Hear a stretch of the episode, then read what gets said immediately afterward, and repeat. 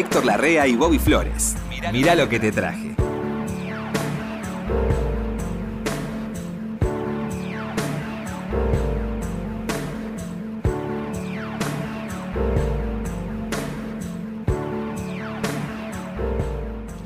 ¿Cómo le va, Héctor? Tanto tiempo sin verlo, Flores. ¿Estuvo de gira? Estuve. No, no, estuve en la clandestinidad unos días. Ah, en la clandestinidad. Sí, Está sí, bien. me clandestino. Sí, de vez tanto. en cuando es bueno enclandestinarse. Qué lindo cumpleaños pasamos, Héctor. Le Qué linda agradezco fiesta. mucho, ¿eh? Nosotros le agradecemos a usted, Héctor. Sin usted- una- Yo lo que valoro es la demostración del afecto, sobre todo. sí. Y la convocatoria que tiene ese afecto. Y ¿no? bueno, y, Porque- y- y ese, ese afecto, la, el- Convoca. La, la presencia de la gente sí. era portadora de afecto. Claro, imagínese usted, ese- junte ese elenco. No se puede. María No, no, Graña, no. No, una maravilla. El chaqueño, Navarro. Qué bien tocó Navarro. Sí, sí, todos. Todos tocaron bien, pero yo con Navarro tengo una debilidad. Y bueno, Ya sé. en la primera línea de los Mm. pianistas argentinos de jazz tenés que poner a Jorge Navarro. Con Sí. los más grandes está Jorge Navarro. Sí. Eh, ¿Usted cuál considera la época más, este, más elevada del jazz argentino? Y no, y Tuvo- siempre fue el jazz argentino, tuvo lo suyo, nunca fue masivo, desde luego, no, es masivo. no, no, masivo no, pero la época del Mono Villegas fue... Y bueno. Salían todo el tiempo, ¿eh? Y sí. Pero había una relación de músicos Mm. intergéneros. Por ejemplo, Ah, sí. es sabida y es popular la, mm, la gran amistad y admiración recíproca de Enrique Villegas y eh, Adolfo Ábalos. Claro, bueno, bueno, claro, sí, sí, se cruzaban sabiduría. Una relación hasta familiar, te diría, ¿no? Un claro. gran respeto personal y profesional. Se compartían más los escenarios, ¿no? Se compartían escenarios. Sí. Y además este, se, se- se visitaban las actuaciones. Claro. Iban, cada uno iba Sí. como público a ver a su Como colega. público, iban, no iban con algo preparado. Sí, iban no, como no, no, público. iban como público porque sabían que ese artista estaba entregando cosas importantes, ¿no? Bueno, estuvimos muy bien, Héctor. Quiero decir que la pasamos muy bien. Le Estoy muy agradecido, muy agradecido. Bueno, Héctor, eh, traje música. Hoy me, me preocupé tanto por usted. ¿Y cómo encontraste? Porque Wood me dijo el otro día, me hablaba tanto de Quincy Jones. Y para mí Quincy Jones, por una cuestión cronológica, digamos, apareció en mi vida cuando yo tenía 18, 19 años, de la mano de Michael Jackson. Claro, Quincy hace los grandes discos de Michael Jackson, Off the Wall y Thriller, los primeros discos solistas de Michael Jackson, que fueron los más exitosos, son producciones de Quincy Jones. todas las grandes figuras que llamaron en momentos clave de su vida a Quincy Jones se quedaron conformes. Los impulsó a Los todos. impulsó. Además, eh, hace arreglos. Es que, ¿sabe que le Es traje? una maravilla. Claro, arreglaba, casi componía en, en su momento con el, con el cantante en cuestión, se ponía a la par de él componiendo, ¿no? Claro, además sabe lo que tiene que hacer el artista, arriba del escenario y abajo del escenario. Más que el artista. Como tiene, claro, él le enseña, él, haberle enseñado a Sinatra lo que tenía que hacer en ese momento, mirá, volcate más para el lado del swing, el asunto va por este lado, Claro. yo acá un y le voy a hacer estos arreglos. Oíme, ¿dónde encontrás un tipo que te haga todo? Claro. Todo. Sí, sí, Quincy tenía eso, era, era muy integral, no era solamente musical. Hasta yo creo que le opinaba hasta de la vestimenta. Sí, Saca- sácate sí, eso de sí. Vos viste seguramente el tape El documental, sí, sí. De lo grabado en, en Nueva York. Sí, sí. Bueno, Sí, sí, sí. ahí tipo Y bueno, bueno. manejaba todo. Claro, bueno, eh, es muy difícil a veces, este, para el, el audiófilo, ¿sí? Este, si no, porque uno dice, ya ve el tema hecho por Quincy Jones, entonces se- no entiende bien hasta dónde, no se entiende bien hasta dónde la influencia de Quincy Jones en la música, cuánto se le debe al autor, cuánto al productor, o sea, le traje algo que es muy, tengo que pasar dos canciones juntas, pero a usted le va, le va Es a muy gustar. bueno eso. Lo que traje es Michael Jackson en, eh, hace un demo de una canción. La cuestión es esta, se lanza solista Michael Jackson, se, Un demo casero. se separa de los hermanos, sí, se separa de los hermanos, separan a Michael de los otros cuatro, porque ya Michael ya se veía que iba a ser una estrella. Estoy hablando de Michael de 17, 18 Sí, años. ¿eh? Entonces, Debe haber sido más o menos así la conversación. Yo me la imagino, pero no debo estar muy alejado. Le dijeron, mira, Michael, estamos poniendo mucha guita en vos. El sello está poniendo mucho dinero, apostamos a vos, eh, tus canciones son buenísimas, vamos a llamar a Quincy Jones para que te dé una mano. Que Michael, Jackson habrá dicho, pero por supuesto, es Quincy Jones. Sí. Cuestión que este, le deben haber dicho, vos dale la canción, a ver cómo la tenés, lo que se te ocurra, dáselo a Quincy Jones a ver qué puede hacer. Hasta ahí la historia supuesta, ¿sí? Sí. Un día en Nueva York yo consigo en un estudio, vendían este, ediciones especiales de los discos de Michael Jackson, yo creo que era la Sony, no me acuerdo dónde, la verdad no quiero... Y consigo algunos demos de Michael Jackson, o sea, cómo imaginó, cómo compuso la canción Michael Jackson. ¿Estaban grabados los demos? Están los demos, por ejemplo, este ¿Se que conservaron traje- los demos? Sí, sí, sí. Porque también tiene su valor, porque va a escuchar el demo, qué interesante. El demo que le voy a mostrar es Michael Jackson haciendo este Don't Stop Me Till You Get Enough, no pares hasta conseguirlo, su primer gran éxito como solista. Ese tema lo compuso él con sus hermanos en la habitación de un hotel, donde estaban de gira. ¿Sí? Lo que usted va a escuchar es Michael mostrándole el tema a sus hermanos y sus hermanos con una maquinita de ritmos muy, muy primitiva y una percusión que va desde una cuchara golpeando en una botella No. hasta uno, vaya a saber pegando en dónde, y componen la canción, ¿sí? Mm. Y después vamos a escuchar esa misma canción ya hecha por Quincy Jones. Ah, menú completo. ¿Le gusta? Vamos entonces con la primera parte. ¿Usted me permite poner las dos Pero canciones? hágame el favor. Este es Michael Jackson y sus hermanos en una grabación muy casera Mm. del año 1978, con Michael de 18 años, Más que casera hotelera. hotelera, eh, donde Michael le dice a los hermanos, tengo una canción, vamos a ver qué podemos hacer con esto, tengo algo en la cabeza, vamos a ver qué podemos hacer con esto. Sí. ¿Vamos? Dale. Dale.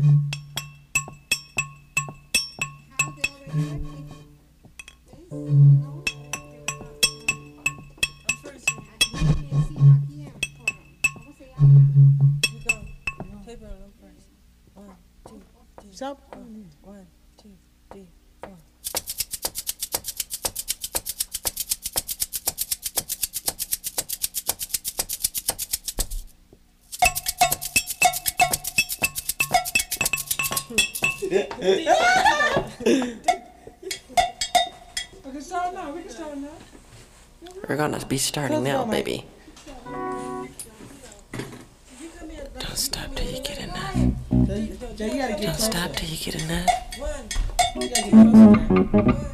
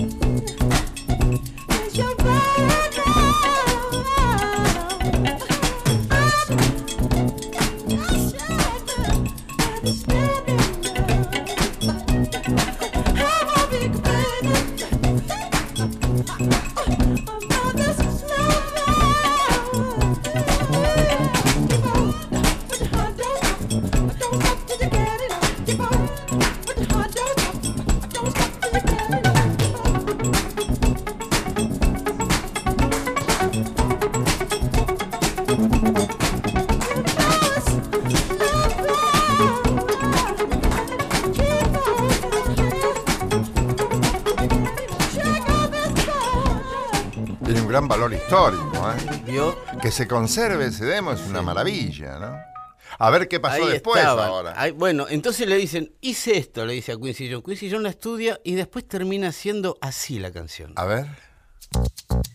You know, I was, I was wondering, you know, if, if you could keep on because the force, it, it's got a lot of power and it, it makes me feel like, it, it makes me feel like. Just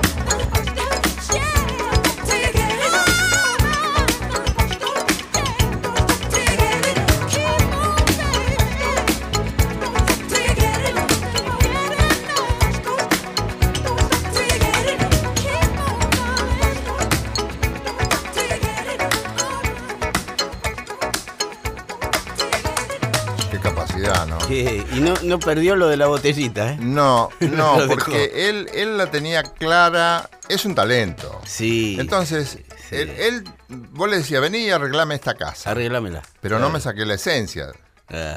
Ah, Viste que conserva la esencia de lo que los pibes Sí. idearon. no me hagas la mudanza, arreglámela. Claro, no, no, yo quiero seguir viviendo en la misma casa, pero arreglada, linda, con Sí. lo que vos sabés hacer. Sí, sí, Por eso so- es un talento, Quincy Le sostuvo esa percusión que era, era rarísimo en ese momento, que es un tipo con una taza, Sí, un tipo con una lata es eso. Eh, eso lo sostuvo Quincy. Eso es algo que está muy bien. Bueno, también para sostener eso hay que tener talento, porque si No. viene otro tipo te lo cambia y te dice, no, hay que poner qué sé yo qué Acá cosa". hay que poner un percusionista. Sí. No, no, deja al tipo con la Dejalo taza. al tipo con la taza. Sí, bueno, ahí tiene, Héctor. Michael Jackson con Quincy Jones.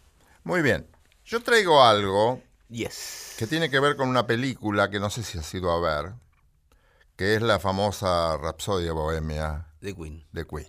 Aún no. ¿La fuiste a ver, no? No, aún no, pero he visto ya avances. Yo fui clips. volando porque a mí me- mm, yo- mi cercanía con el rock pasa en principio, Mm, no tengo demasiada cercanía con el rock como vos lo sabés, Sí, bueno. bueno, pero tengo una, una gran simpatía por Queen sí. y por el, el valor artístico de, de este muchacho Mercury. Freddie Mercury. ¿no? sí. Turco. Sí, sí, Turco. sí, sí. La película fue muy criticada y tienen razón. Bueno. Pero yo quería ver eso. Yo, yo quería ver esa. Hubo un gran tra- hubo meses y meses de ensayo porque los chicos que tocan en la película, los actores que tocan en la película, Los iban a ver a los. tocan en serio. Claro. Brian, hay videos de Brian May Y pasando no los son temas. músicos. No, no, no. Qué extraordinario aprender Sí. eso, ¿eh? Sí, bueno, lo que bien se enseña. Ahora, lo que no, no nadie me supo decir todavía es si la voz que se escucha, sí, es la voz de, de Freddie Mercury. ¿Sí? Es un playback, supongo que es un playback.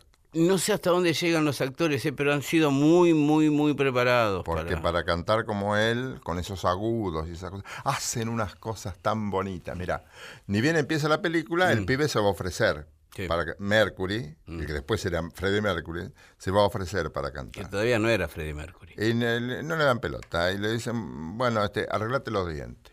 Y él le dice, gracias a estos dientes, Yo puedo sacar notas que si no, no podría sacarlas. Claro. Y tiene razón. Sí. Pueden manejar mejor el aire. Y después va, canta con ellos y hacen unas armonías. Mm. Hacen cuatro, cuatro voces, ¿eh? Sí. No dos ni tres, no. cuatro voces. Sí, sí. Sabían, ¿eh? Sí, Sabían. sí. Y además se han preocupado. A mí so- esas cosas son cosas que me maravillan, me llaman mucho la atención. Y por eso, aunque la película no sea como película una gran cosa, Bueno, es de Queen. Ves a Queen. Es a Queen. Y esta, esta, esta canción que a mí me Queen enganchó. apareció, perdón, eh, Queen apareció en el rock en un momento donde eso no se usaba. No, Lo para nada. Estábamos todos con el rock sinfónico, Claro. estábamos todos con Yes, Genesis, los Claro. Beatles solistas, los Stones en el plano del rock.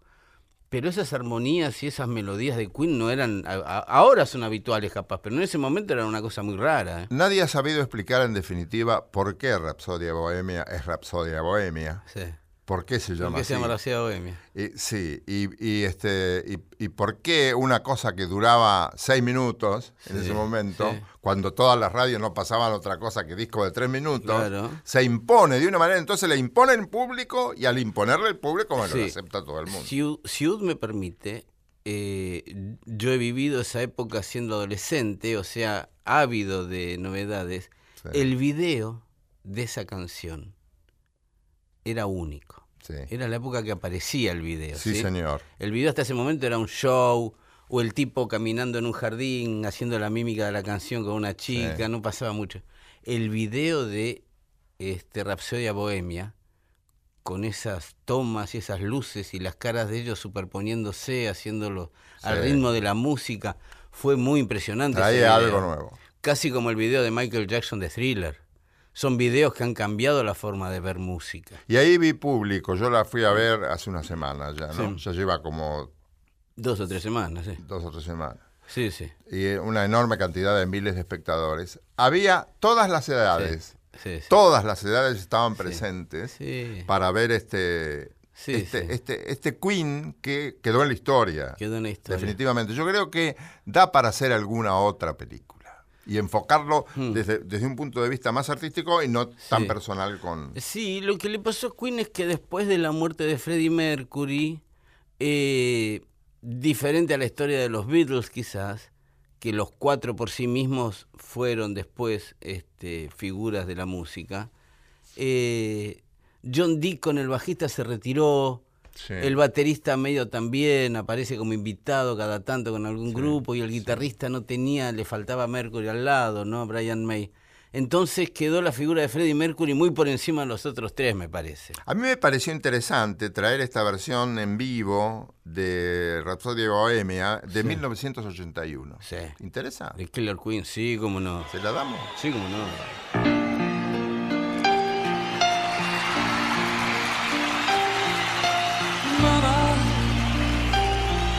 She's killed a man.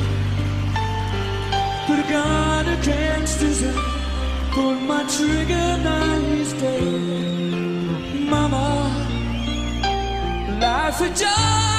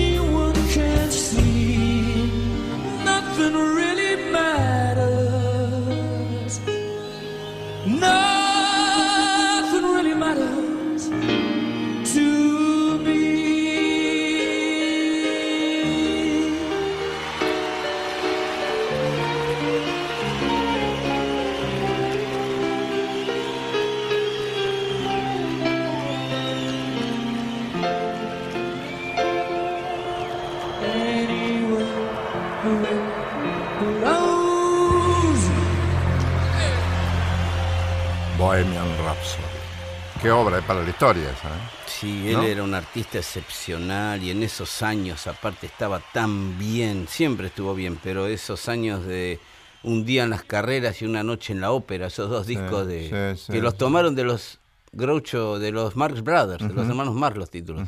Era muy fan Freddy de los hermanos Marx.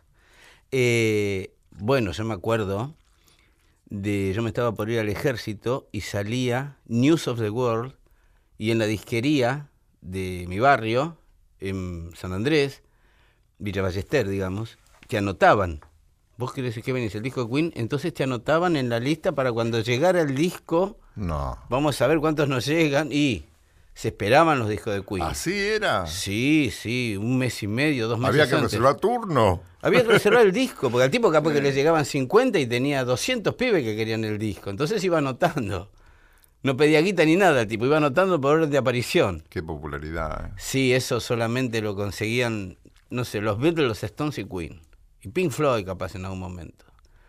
Quiero decir, muy pocos grupos han tenido la universalidad De Queen, ¿no? de Queen, Sí, sí. que gusta en todos lados. Yo lo veía el otro día en el cine. ¿eh? Ahora, chiquito, chiquito de esta Sí, sí. generación, ¿eh? Sí. Nenas de 12 años, 13 años. Claro, sí, sí. Y bueno, la película se estrenó mundialmente como en 100 países, una locura. Se esperó esta película mucho. Yo digo que estaban todos los públicos en el cine. De yo, que sería uno de los más grandes y debe haber sido el más grande. Usted nunca va a ser Hasta el los más chiquitos. Usted es el más grande, Héctor, pero nunca va a ser el mayor. Lo disfrutábamos por igual mi hija y yo, que eso es muy lindo. Qué suerte tiene. Sí, sí. Tipo afortunado. ¿eh? Bueno, seguimos. Mirá lo que te traje. Por la radio de todos.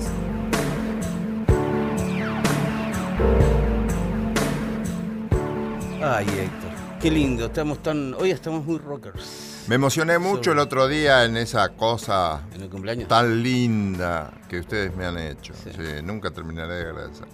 Y me acordé. sola, ¿eh? no costó nada, Héctor. Te voy a decir algo. Yo estuve desde el comienzo, usted sabe, en la- con Sí, Anita, lo con, sé, lo sé. con el pastor. No Lo costó sé. nada llamar a la gente. Che, cumpleaños Héctor, ¿venís? Sí, claro. Bueno, gracias. Nunca terminaré de agradecer. En un determinado momento me hacen acordar del año 1985. Yo digo, 85. ¿Cuánto tiempo ha pasado?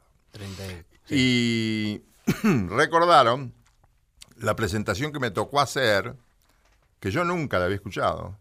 Nunca, nunca la había escuchado. ¿Cuál? ¿La de Sandro? No, no, la de Osvaldo Pugliese en el Colón. Ah, ah, no la había escuchado. No, no la he escuchado nunca. Ah. Entonces, este, ¿La de Sandro de cuándo es? ¿Del 70 y...? Ay, no, no sé. sí. No, fechas no me preguntes a mí. No, no, yo ya, ya sabía. Tengo tantas fechas Sí, en la sí. cabeza. Pero aquel, aquel día en que actuó Pugliese, Fue mi viejo. que esto había, había sido programado para unos días antes, Ajá. y no se pudo hacer porque había huelga de gente del Colón. Qué, qué raro. Entonces Osvaldo dijo, si hay huelga de gente, yo no digo nada, voy a mi casa. Obvio. Fue, había ido la orquesta a ensayar y estábamos nosotros en nombre de Radio de Rivadavia para hacer una transmisión de exterior. 85 fue eso. 85. Después se vuelve a hacer, no sé cuánto tiempo pasó, pero yo sé que fui por, por el tango en Broadway a, Claro. a Nueva York, después volví y se hizo esto. Y recuerdo que esa yumba, que después tocó este excelente bandoneonista, este, había sido interpretada por Osvaldo Pugliese con todos los músicos que habían estado en la orquesta antes. Ah, que la gente le gritaba Claro, se hizo una, una orquesta como de 20 músicos. a tocar la yumba. Y hoy te traje esa yumba. No. Sí, que nosotros le llamamos la yumba gigante La yumba gente- y fue en, vivo. Fue en vivo y fue como yo te dije. Quiero que- decir, no había una grabación previa de todos esos haciendo la No, yumba. no, no, no. Se juntaron no, ahí. No, no, se juntaron ahí. Y además, como en el Colón, cuando ponen esa campana acústica, Sí. todo suena bien, esta sonó excelente para la grabación. Claro. Nosotros llamamos la yumba gigante. Sí, ¿Querés claro. escucharla? Sí, claro. Este es la Yumba Gigante, Pugliese, el 26 de diciembre del 85 en el Colón.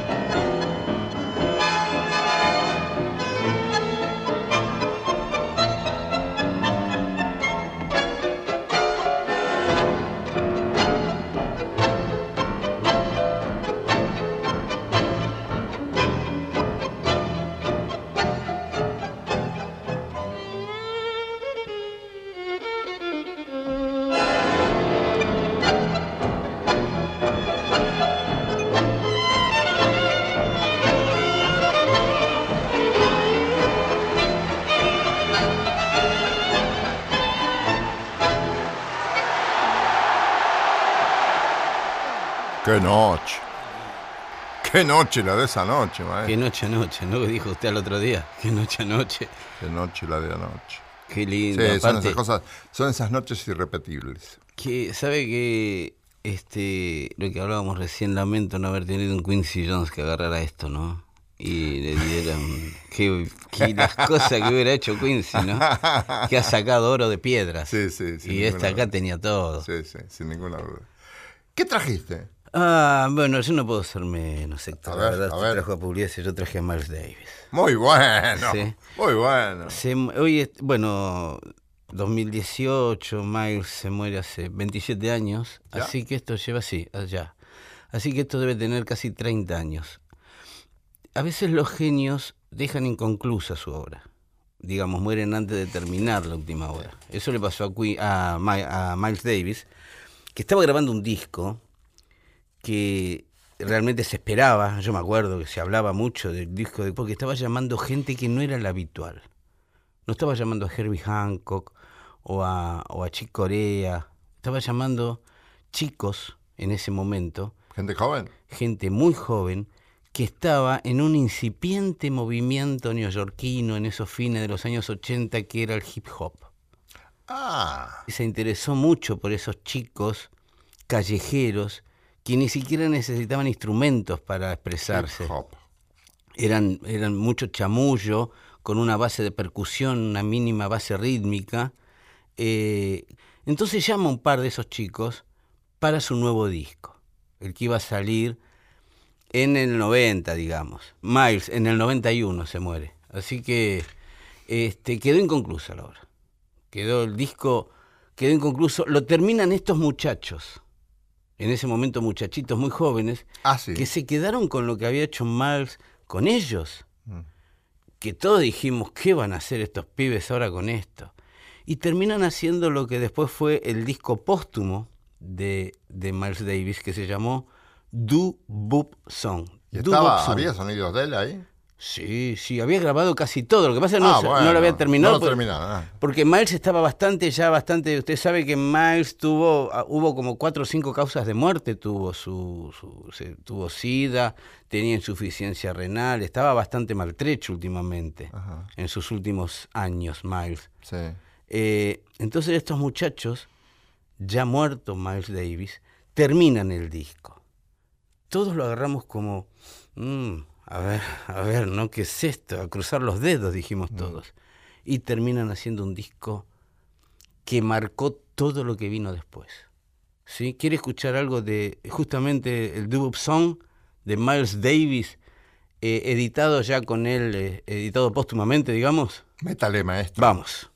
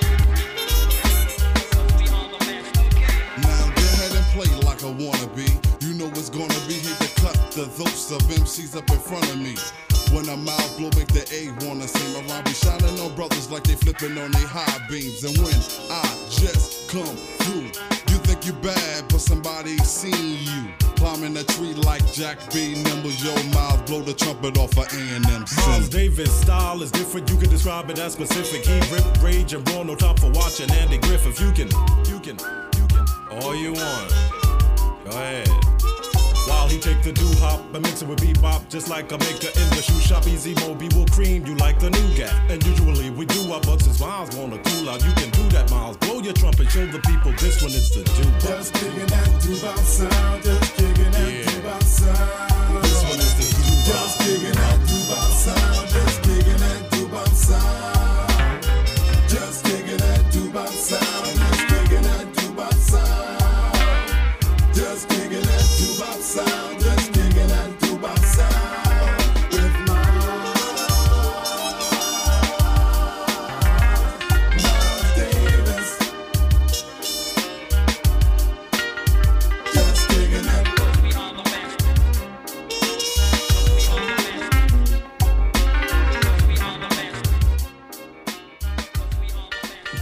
habitualmente no ponía No. voces, ¿no? Esta fue una canción sí, que sí terminó con ellos.